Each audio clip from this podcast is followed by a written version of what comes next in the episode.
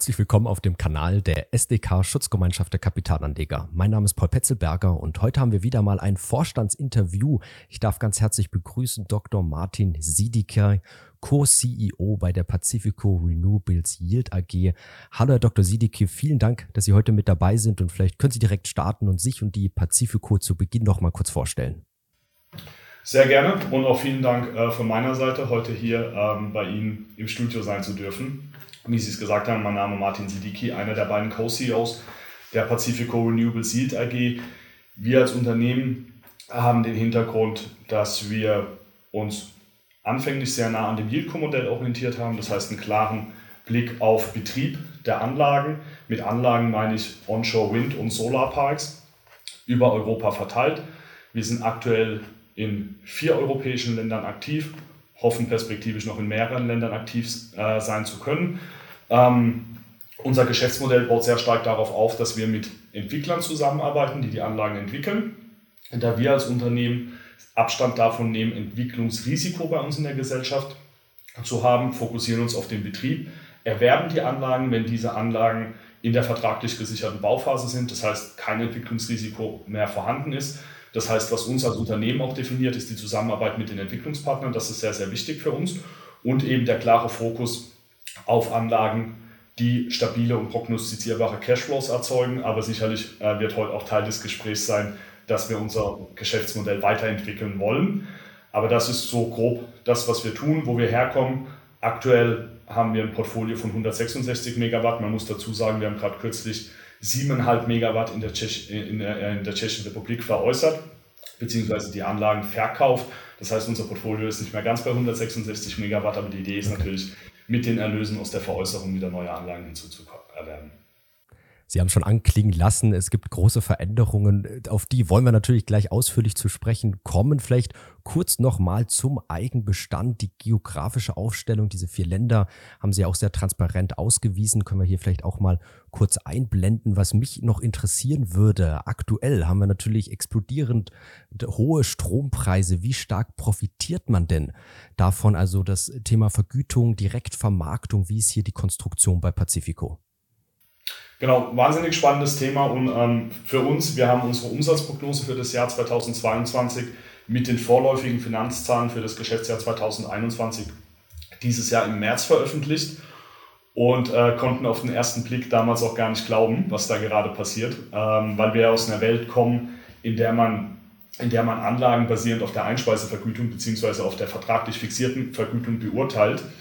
Und ähm, sagen wir, so traurig der Hintergrund der gestiegenen Strompreise auch ist, das muss man fairerweise dazu sagen, profitieren wir natürlich davon dahingehend, dass die deutsche Einspeisevergütung so ausgelegt ist, dass man diese Einspeisevergütung erhält, wenn der monatliche Referenzpreis unterhalb der Einspeisevergütung liegt, die, zu, die der Anlage zugesichert ist.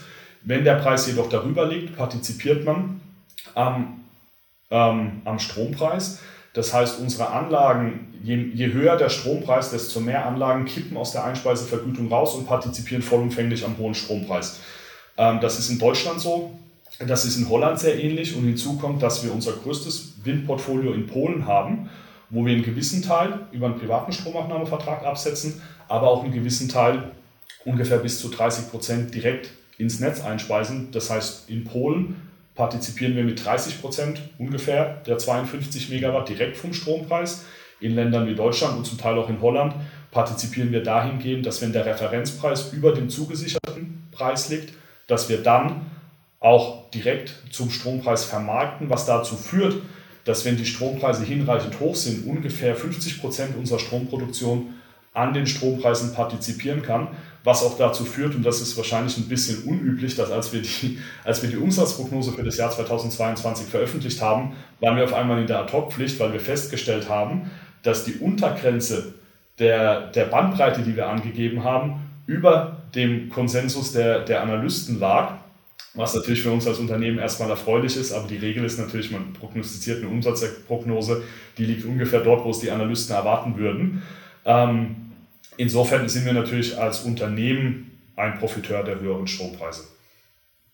Steht natürlich außer Frage, dass dieser Eigenbestand, den man aufgebaut hat, jetzt enorm an Wert zugenommen hat. Ähm, ja, wir haben es gerade, äh, Sie haben es ausgeführt mit den hohen Strompreisen. Jetzt wollen wir natürlich zu dem Deal, zu dieser Transaktion mit der Clearwise AG kommen. Herr Dr. Siedige, können Sie diesen Deal vielleicht kurz ein bisschen skizzieren? Wie soll das Ganze ablaufen und warum auch so? Also warum hat man sich für diese Art und Weise, für diese Konstruktion konkret entschieden? Total gerne, ist auch gerade das spannendste Thema bei uns. Äh, sage ich gerne ein bisschen was zu.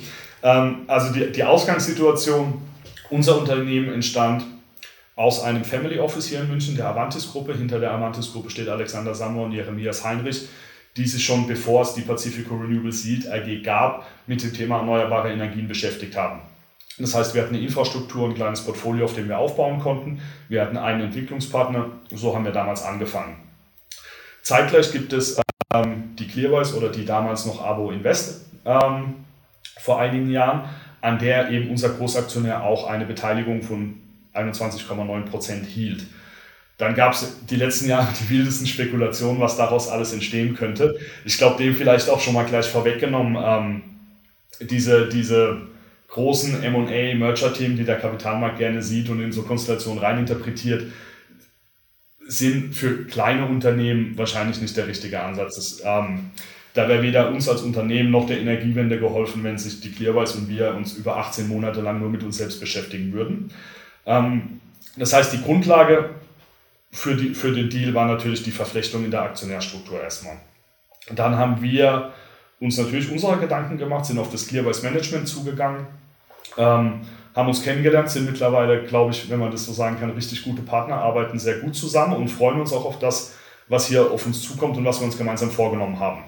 Die Idee hier ist, ähm, mit der Clearwise den zweitgrößten IPP in Deutschland, unabhängigen Stromerzeuger aus erneuerbaren Energien zu schaffen, durch eine Einbringung unseres Portfolios. Und dann kann man sich ja die Frage stellen, naja, warum bringen wir ein Portfolio ein, das wir jetzt über Jahre aufgebaut haben, ähm, was uns viel Arbeit und viel Zeit gekostet haben, hat Hintergrund ist, dass wir als Unternehmen durch die gewachsene Struktur an Entwicklungspartnern und Möglichkeiten, die sich für uns ergeben, neue Geschäftsfelder sehen, auf die wir uns gerne fokussieren würden. Zum Beispiel Batteriespeicheranlagen finden wir sehr spannend, Community Solar finden wir sehr spannend. Das heißt, wir haben viele Themen gesehen, wo wir uns als Unternehmen natürlich auch die Frage gestellt haben, ist das nicht für uns der nächste logische Schritt? Wir sind mit dem, mit dem Anspruch angetreten, die Energiewende zu beschleunigen die erneuerbaren Energien werden immer Kern der Energiewende sein. Wir sehen eben nur wahnsinnig viele Bausteine in der Energiewende, die sich nun um die erneuerbaren Energien herum herauskristallisieren. Die, sagen wir, tangibelste Möglichkeit, hier in eine neue interessante Technologie zu investieren,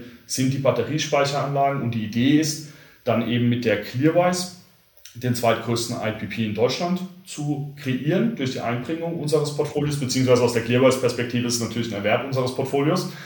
Ähm, wir streben an, dann mit ungefähr 40 Prozent der größte Aktionär der Clearwise zu sein. Dadurch profitieren wir auch weiterhin von diesem stabilen und prognostizierbaren Geschäftsmodell, Betrieb von Wind- und Solaranlagen. Aber als Unternehmen selbst nehmen wir uns neue Themen vor. Der erste Schritt ähm, in dieser sagen wir, Transaktionsstruktur ist dahingehend abgeschlossen, dass unser Großaktionär den Anteil, den er an der Clearwise bisher hielt, die 21,9 Prozent bei uns per Sachkapitalerhöhung eingebracht hat.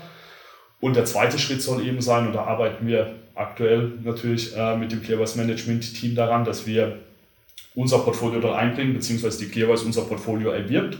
Und dadurch hat natürlich auch die Clearwise die Chance, in, mit einer Akquisition einen sehr großen Schritt ähm, zu tätigen. Also zweitgrößter IPP hört sich natürlich gut an, aber was das, für die, was das für uns als Aktionär und für alle anderen Aktionäre der Clearwise bedeutet, ist natürlich, dass die Clearwise früher in einem, in einem relevanten Umfang fremdkapitalfähig wird, der Dividendenausschüttung ein bisschen näher kommt.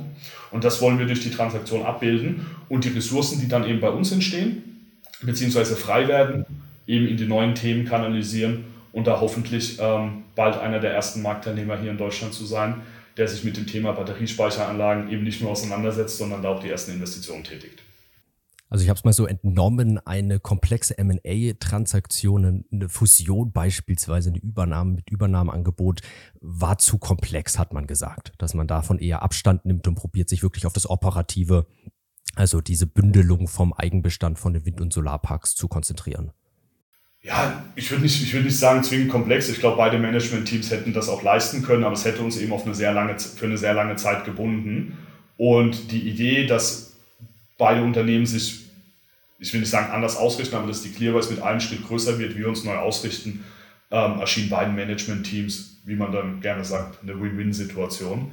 Insofern ähm, war das für uns einfach der elegantere und ähm, auch effizientere Weg, dass beide Unternehmen in ihren, sagen wir, Wachstumsambitionen äh, den nächsten Schritt gehen können.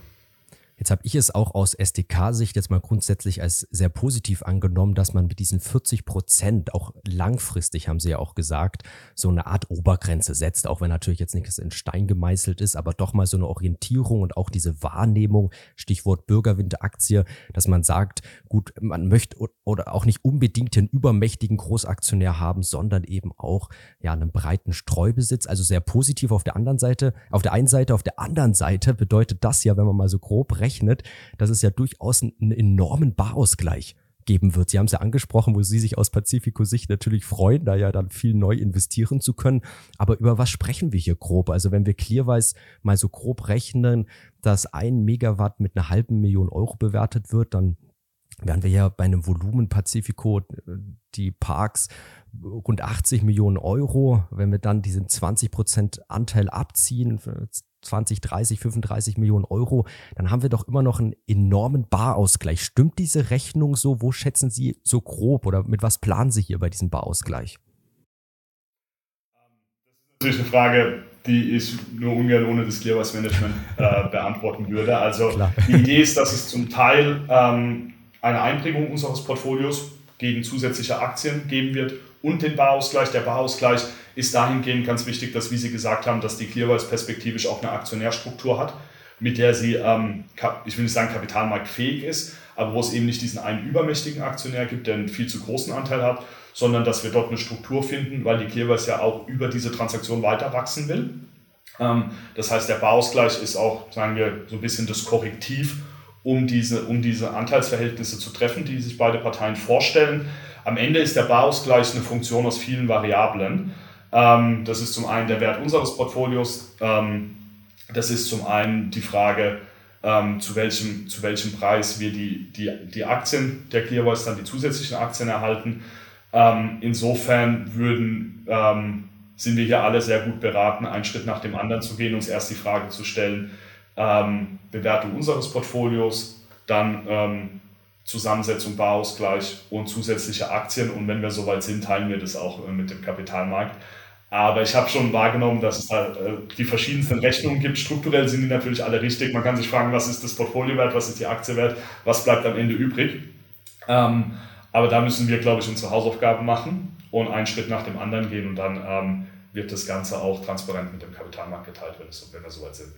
Klar, das wäre ja auch unprofessionell, sich jetzt ganz konkret festzulegen. Das stimmt. Das muss jetzt erstmal durchgehen, aber vielleicht auch an alle Clearwise-Aktionäre, die zuschauen, das Video sehen. Natürlich muss man wissen, dass vermutlich halt eine große Kapitalerhöhung kommen wird, äh, dass man das einfach im Hinterkopf hat. Ähm, das wird ja, so hat Frau Loy-Barnes das auch angekündigt, ja dann sauber ablaufen, auch mit einer separaten Hauptversammlung. Aber egal welches Volumen es dann ist, das sollte man natürlich irgendwo im Hinterkopf haben, jetzt mal aus Clearweiß-Sicht. Aus Pacifico-Sicht, ja, kommen wir jetzt natürlich zum restlichen Geschäft und das ist ja dann hochspannend, weil man bekommt äh, ja eine enorm hohe Summe neues Eigenkapital Kapital rein. Ähm, wir wollen uns mal kurz noch das Batteriespeicherungsthema anschauen, aber vielleicht zunächst Stichwort Pipeline. Ähm, Pacifico, Sie haben es vorgestellt, ist ja ein Bestandteil, hat jetzt nicht selber eine Pipeline, das man entwickelt, aber hat hier einen vorrangigen Zugang mit Partnern, das weisen Sie aus, Erstangebotsvereinbarungen. Können Sie ein bisschen mehr erzählen zu diesen Vereinbarungen, zu dieser sozusagen indirekten Pipeline, die man da ausweist? Was ist das denn so wert in etwa? Ähm, was die Pipeline wert ist, ist eine ganz schwierige Frage ähm, oder eine sehr gute Frage. Ähm, vielleicht wie die Pipeline entstanden ist. Wir haben, wir haben damals angefangen mit der Pacifico Energy Partners, wie der Name sagt, ein Unternehmen, das uns in vielerlei Hinsicht nahesteht. Auch, ähm, auch ein Unternehmen, das unter dem Mantel der Avantis-Gruppe des Family Office von Alexander Sammer und Jeremias Heinrich entstanden ist. Was wir relativ früh gemerkt haben, war, dass den Mehrwert, den wir dem einen Entwickler bieten, dass der, dass der skalierbar ist. Was ist für Entwickler wichtig? Das sind zwei Themen. Das ist zum einen das Risikokapital für die Entwicklung, das sie ganz am Anfang brauchen. Und am Ende profitieren sie natürlich auch von einem guten Partner, der sich in die Prozesse einbringt und dann in der Welt nach der Einspeisevergütung, in einer Welt privater Stromabnahmeverträge, die dann letztendlich auch die, Finanzier die Finanzierbarkeit der Anlage bedingen, da können wir gute Partner sein. Ähm, die Entwickler, mit denen wir jetzt über die Pacifico Energy Partners hinaus zusammenarbeiten, zum Beispiel Boom Power, Ace Power, es ist auch die Wirtgruppe, mit der wir keine, mit der wir nicht die, diese, dieses Vorkaufsrecht etabliert haben, aber eine Absichtserklärung mehr zusammenarbeiten zu wollen, profitieren zum einen davon, dass unser, dass unser Großaktionär, die Pelion Green Future, das ist quasi der Renewables-Teil unterhalb der Avantis-Gruppe, dort Risikokapital zur Verfügung stellt, dass wir uns in die Prozesse einbringen und für einen Entwickler, der eben im Bereich 10, 20, 30 Megawatt entwickelt, ist die Veräußerung natürlich auch ein Prozess, wo es sagen wir, Synergien und Effizienzgewinne mit uns geben soll. Ähm, weil Entwickler, die in dieser Größenordnung entwickeln, leisten, gegeben, gegeben der Dezentralität der Energiewende natürlich einen großen Beitrag, haben aber oft die Herausforderung, dass wenn sie, dass wenn sie 10, 20 Megawatt so effizient wie möglich veräußern wollen, kann es oft sein, dass man eben sagt, man häuft ein gewisses oder akkumuliert ein gewisses Portfolio, bis man die 100, 150 Megawatt hat und verkauft es dann an einen Finanzinvestor führt im Umkehrschluss dazu, dass Risikokapital länger in den Anlagen gebunden bleibt. Die Idee bei uns ist, dass wir wirklich Anlage für Anlage dieses teure Kapital recyceln und das war auch immer unser Anspruch, dass wir dem Entwickler ermöglichen, die knappeste und teuerste Ressource der Energiewende, das Entwicklungskapital, schneller zu recyceln mit uns. Und dass es eben keinen Auktionsprozess geben muss, sondern wir sind früh involviert, ähm, kennen die Anlage gut und sind auch eine Partei, die diese Anlage dann eben erwerben will. Das heißt, die Pipeline ist darüber entstanden, aus der Zusammenarbeit mit einem Entwickler, dem Verständnis der Skalierbarkeit. Dann sind wir auf neue Entwickler zugegangen, konnten diese Entwickler für uns gewinnen. Das sogenannte Right of First Offer Agreement oder die, Erst, die Erstgebotsvereinbarung, die wir mit diesen Entwicklern etabliert haben, sagt lediglich, dass wenn Projekte entwickelt werden, die innerhalb unserer Investment Charter sind, dass man diese uns zuerst anbieten muss. Und das ist natürlich in, unserer Industrie, wo wir nicht der einzige Käufer sind und nicht der einzige Interessent für diese Anlagen, natürlich ein großer Vorteil, dass man sehr viel Visibilität darauf hat, was man perspektivisch erwerben kann und diese Anlagen eben gut kennt. Es ist tatsächlich eine direkte Pipeline dahingehend, dass es diese, dieses Right of First Offer Agreement gibt und wir das immer zuerst angedient bekommen. Ähm, der Wert der Pipeline resultiert daraus, dass wir eben Visibilität auf Wachstum haben und eben diesen vorrangigen Zugang weil es für ein Unternehmen schon einen Unterschied macht, ob man, ob man immer wieder in Auktionen geht und versucht, Anlagen zu erwerben oder ob man die Gewissheit hat, die, die, die folgenden Anlagen werden einem voraussichtlich im nächsten Jahr angeboten, weil es ja auch ein Geschäftsmodell ist, das sehr davon profitiert, dass man die Kapitalmaßnahmen auf die Zukäufe zuschneidet. Also in den letzten Jahren waren wir immer in der Lage, die, die Erlöse aus den Kapitalerhöhungen auch umgehend in Projekte zu investieren. Und das war immer ganz wichtig für uns. Deswegen haben wir uns auch gegen den klassischen IPO entschieden, sondern sind schrittweise mit Kapitalerhöhungen gewachsen, da man in unserer Industrie, wenn man ähm, über ein, zwei, drei Jahre ungenutzte Liquidität hat, natürlich auch Rendite abgibt. Ich meine, heute mehr als jemals zuvor. Ähm, deswegen war es für uns immer wichtig, in der Lage zu sein, Kapitalaufnahme und Akquisitionen verbinden zu können. Und das funktioniert eben besonders gut, wenn man viel Visibilität darauf hat, wann man welche Akquisitionen umsetzen kann. Die Pipeline zu bewerten, äh, da kämpft die ganze Industrie mit.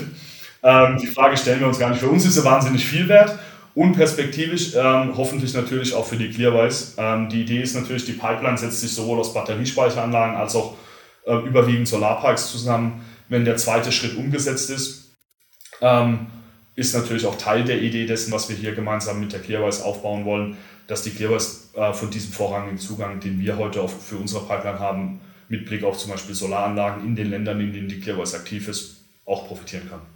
Und ich glaube, da können wir doch ganz gut jetzt den Spagat, den Sprung machen, so ein bisschen in die neue Pacifico-Welt. Also Clearwise gehört natürlich dazu zur neuen Pacifico-Welt, gerade bei dieser Ankerbeteiligung dann. Aber natürlich jetzt besonders so das Geschäft, Herr Dr. Sidiki, was Sie und Ihr Vorstandskollege dann ja jetzt innovativ vorantreiben. Da gibt es ja auch jetzt einige spannende Ansatzpunkte. Vielleicht können Sie da jetzt abschließend uns nochmal mit reinnehmen. Total gerne. Also wir haben, ähm, wir haben zwei sagen wir, Erweiterungen skizziert, jetzt mit dem, mit dem ersten Schritt im Kontext der Clearwise-Transaktion. Das eine ist das, was wir grüne skalierbare Technologien nennen und das andere ähm, maßgeschneiderte Lösungen für Investoren.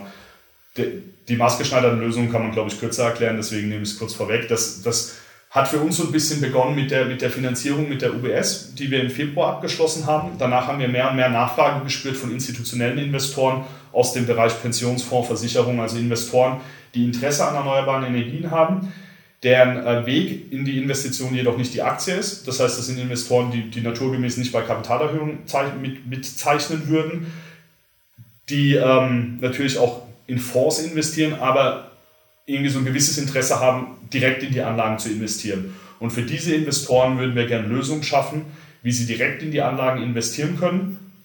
Naturgemäß Anlagen aus unserer Pipeline. Und da kann man sich dann zum Beispiel Co-Investments vorstellen, dass wir einen kleinen Teil äh, des Eigenkapitalsbedarfs stellen wir zur Verfügung, was sehr sinnvoll ist im Sinne von Interessensgleichklang, dass wir nicht nur äh, das Geld einer dritten Partei verwalten, sondern auch wie man, glaube ich, dann sagen würde, Skin in the Game hat. Das sind die Lösungen, die wir hier, ähm, die wir hier, sagen wir, perspektivisch eruieren wollen, weil wir eine gewisse Nachfrage danach spüren. Grüne, skalierbare Technologien, da kann man sich ja irgendwie alles drunter vorstellen, äh, von Batterie bis Carbon Capture und Wasserstoff. Da bleiben wir aber unserer Idee treu, dass wir in etablierte beziehungsweise in dem Fall skalierbare Technologien investieren. Bis jetzt haben wir ja die etablierteste Technologie der, sagen wir, der Energiewende gewählt, Solar und Wind. Und die, der, der Schritt in die Zukunft soll sein, dass wir Technologien, die eben auch aus unserer Sicht ein, zwei Schritte davon entfernt sind, ähnlich etabliert wie Wind und Solar zu werden, dass wir da einen Tick früher dabei sind als die anderen Marktteilnehmer. Und das ist natürlich auch wieder was, wo man fairerweise sagen muss, das resultiert natürlich auch aus dem Umfeld der Entwickler, mit denen wir arbeiten das Team von Boom Power und äh, Ace Power haben damals mit Tesla gemeinsam die größte Batterie in Australien entwickelt.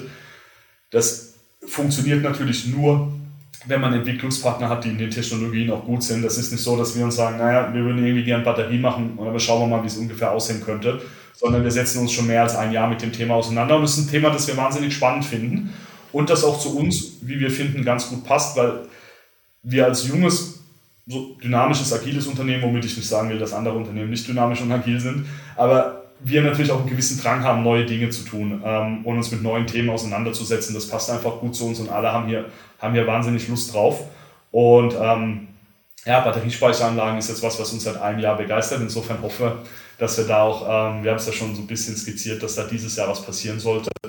Ähm, was wir durchaus natürlich auch wahrnehmen, ist, dass, dass die Investoren oder, oder, oder die Stakeholder sagen, naja, ihr habt bewiesen, dass ihr im Wind- und Solarbereich gute Akquisitionen tätigen könnt, ähm, zeigt uns, dass ihr das im Batteriespeicheranlagenmarkt auch abbilden könnt. Insofern sind wir so ein bisschen jetzt auch in der Pflicht, das, was wir hier skizziert haben, ähm, dass wir hier auch liefern.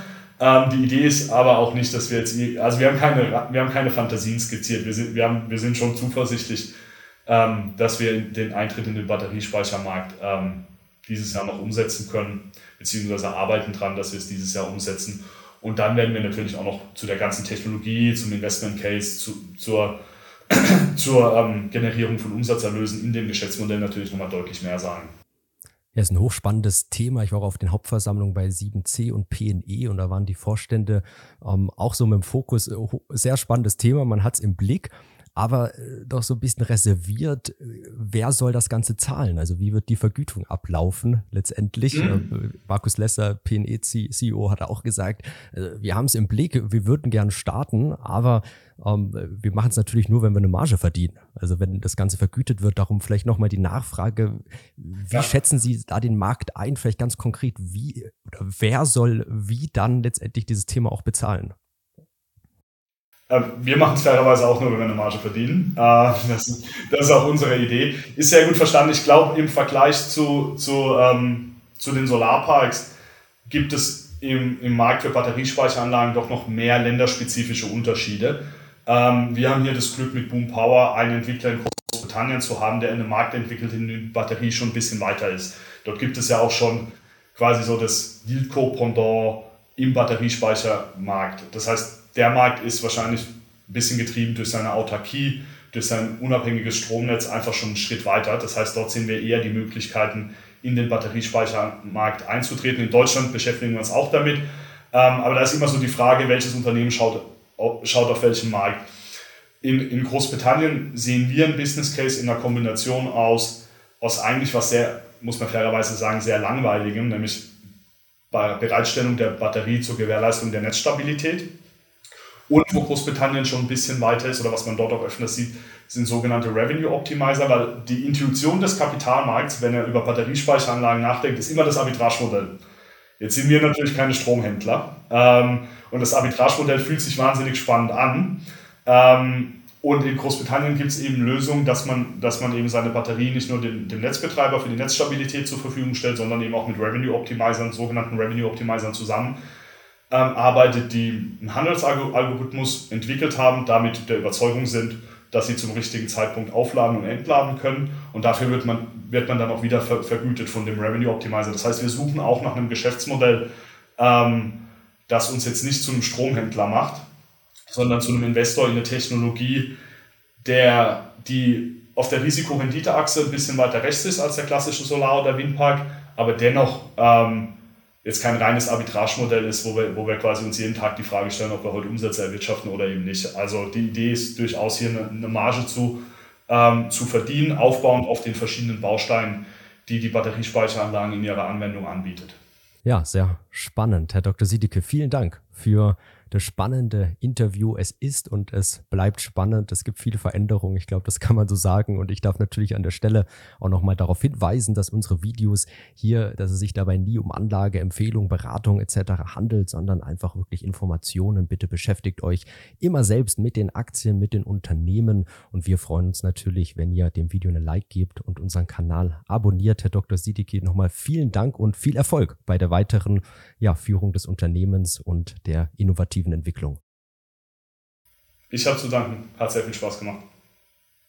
Ich darf an der Stelle abschließend nochmal auf unseren Kanal und die anderen Videos verweisen. Hier beispielsweise über BASF haben wir jüngst ein Video aufgenommen. Gerne natürlich mal vorbeischauen, auch bei den anderen Videos auf unserem Kanal. Bis zum nächsten Mal.